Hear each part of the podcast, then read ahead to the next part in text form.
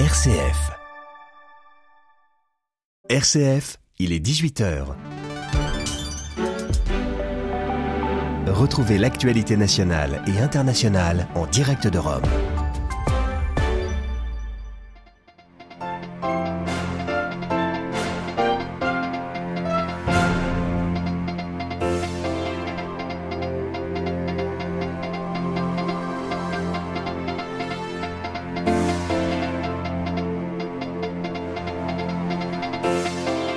Tournée de Joe Biden en Asie depuis Tokyo. Au Japon, le président américain a mis en garde Pékin. Les États-Unis interviendront militairement si les Chinois décidaient de prendre Taïwan par la force.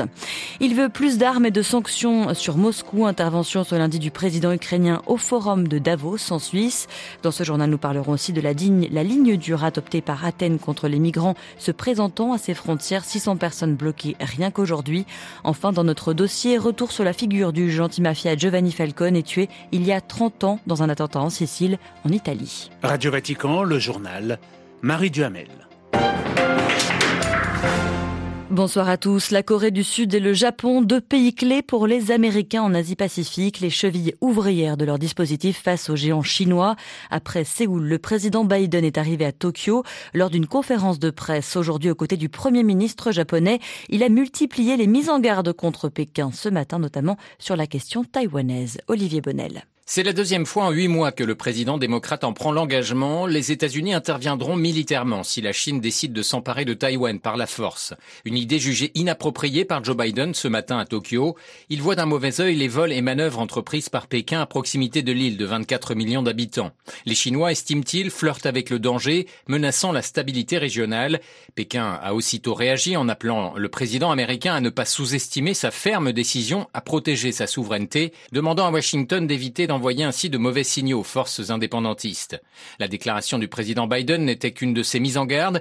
Il s'est mis d'accord ce matin avec le premier ministre japonais pour surveiller de plus près l'activité navale de Pékin dans la région, dessinant la vision d'un Indo-Pacifique libre et ouvert. Pour y parvenir, Américains et Japonais seront rejoints demain à Tokyo par les dirigeants de l'Inde et de l'Australie pour un sommet informel afin de stimuler leur coopération pratique dans la région et renforcer en passant le leadership américain. Joe Biden avait déjà annoncé hier un nouveau partenariat économique avec 13 pays, mais pas avec la Chine. Une petite clique visant à nous contenir, affirmait Pékin hier. Le président américain a néanmoins posé un geste d'apaisement. Il envisage de lever les barrières tarifaires sur la Chine mises en place par son prédécesseur. Olivier Bonnel. Sera-t-elle libre de ses mouvements ou de parler avec qui bon lui semble? Là, au commissaire de l'ONU pour les droits de l'homme est arrivé dans le Xinjiang, en Chine, après des années de négociations. Michel Bachelet a assuré ce matin à des diplomates en poste à Pékin qu'elle pourrait s'entretenir avec des militants locaux des droits de l'homme, accéder aussi à des centres de détention. Selon plusieurs sources, la Chine internerait au moins un million de Ouïghours et autres membres de minorités musulmanes. Pékin dément ces accusations. Demain, à Hong Kong, la comparution en justice du cardinal Joseph Zen arrêté puis relâché sous caution le 11 mai dernier pour conspiration avec des forces étrangères. Avec cinq militants pro-démocratie, il fait l'objet d'une enquête concernant un fonds désormais dissous qui était destiné à financer la défense des militants interpellés lors des manifestations pro-démocratie de 2019. Le Saint-Siège suit avec attention le sort du prélat âgé de 90 ans. Il reste persona non grata dans leur propre pays de naissance, des apatrides en fuite, notamment par voie maritime. En Birmanie, au moins 8 des 14 cadavres retrouvés échoués ce matin sur une plage sont membres de la minorité musulmane des Rohingyas. Ils espéraient arriver en Malaisie. Autre traversée en Méditerranée, cinq voiliers, quatre canots pneumatiques ont quitté les côtes turques ce matin, espérant débarquer leurs 600 passagers en Grèce. Mais les gardes-côtes grecs les en ont empêchés. Plus de détails avec Alexia Kefalas. À peine deux kilomètres apparaît l'île de Samos, puis celle de Chios, mais ces ports resteront un mirage pour les exilés en détresse. En quelques instants, les patrouilles de garde-côtes grecs interviennent. Elles localisent les vaisseaux et les à faire demi-tour. Une victoire pour ces agents Hélène qui estiment que le flux migratoire a augmenté de 30% pour les quatre premiers mois de l'année. Plus de 3000 demandeurs d'asile sont arrivés en Grèce cette année, dont 1100 rien qu'en avril, selon les mêmes données. Un record. La Grèce, porte d'entrée des réfugiés dans l'Union européenne, accuse la Turquie voisine de ne pas prendre assez de mesures contre les passeurs et même de violer l'accord de 2016 entre Ankara et l'Union européenne visant à freiner les flux migratoires.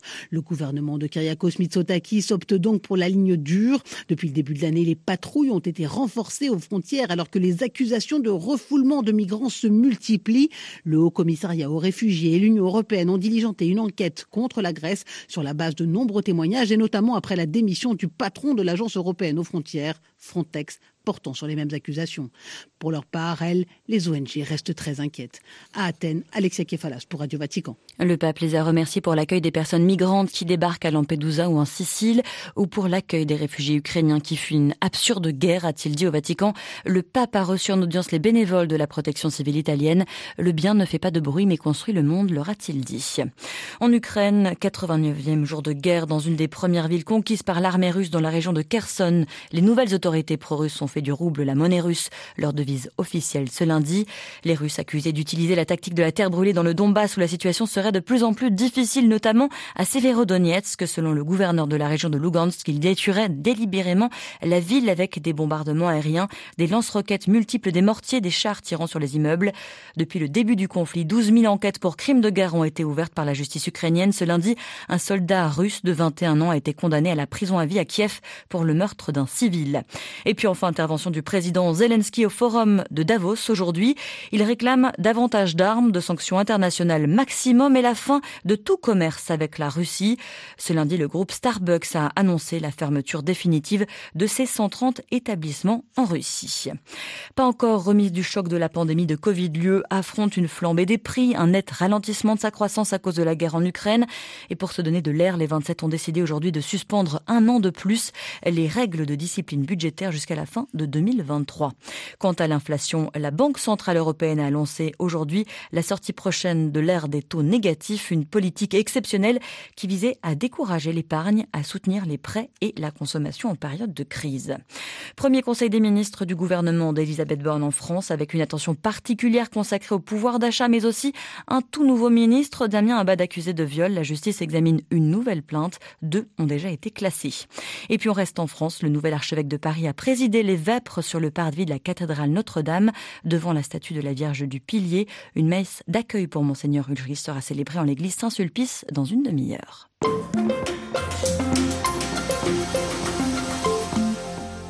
Y a tout juste 30 ans, en 1992, peu après 18 heures, une édition spéciale interrompait tous les programmes sur la télévision italienne. Une énorme explosion venait de se produire sur une autoroute en Sicile, tuant le juge antimafia Giovanni Falcone, sa femme, trois de ses gardes du corps. L'attentat, commandité par Cosa Nostra, la puissante mafia sicilienne, reste un traumatisme profond en Italie.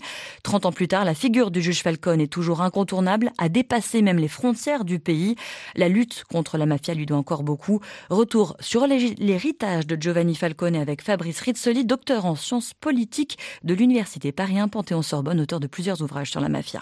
La mafia, à partir de ce jour-là, choisit une lutte frontale terroriste contre l'État italien, qui a été confirmée par d'autres attentats après, notamment euh, sur le, sol italien en dehors de la Sicile, à Florence, à Rome et à Milan. Donc au-delà euh, de l'assassinat du juge Falcone qui a marqué les Italiens, il s'agit bien du début d'une stratégie de la terreur menée par les Corléonais contre l'État italien et donc quelque part contre l'ensemble du peuple italien. Alors si on revient un peu sur le, le parcours et la figure de, de, Giovanni Falcone, il était devenu euh, l'ennemi numéro un de, de, de Cosa Nostra, la, la, la, mafia sicilienne. Comment il était euh, devenu justement euh, ce personnage à, à, éliminer? Il est devenu un personnage à éliminer pour les Corléonais notamment, parce qu'il est responsable euh, d'une série de mesures révolutionnaires pour lutter contre la mafia. Tout d'abord, il a inventé le système d'enquête euh, Follow the Money, suivre l'argent, qui permet euh, de lutter contre la mafia à partir du blanchiment et des complices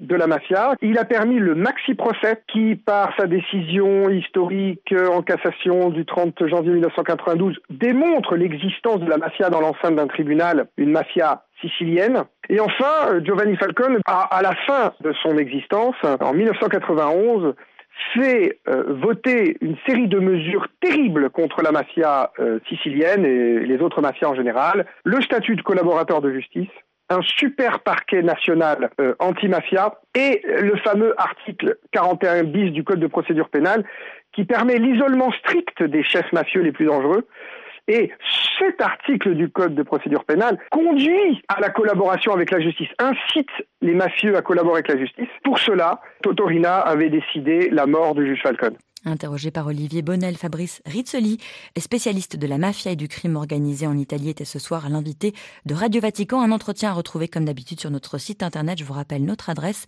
www.vaticannews.va.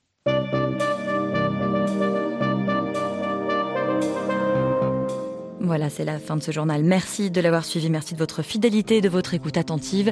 L'actualité du monde, du Saint-Siège et de l'Église dans le monde revient demain matin à 8h30 heure de Rome. D'ici là, n'hésitez pas donc à vous rendre sur notre page internet. Je vous souhaite quant à moi une excellente soirée à tous.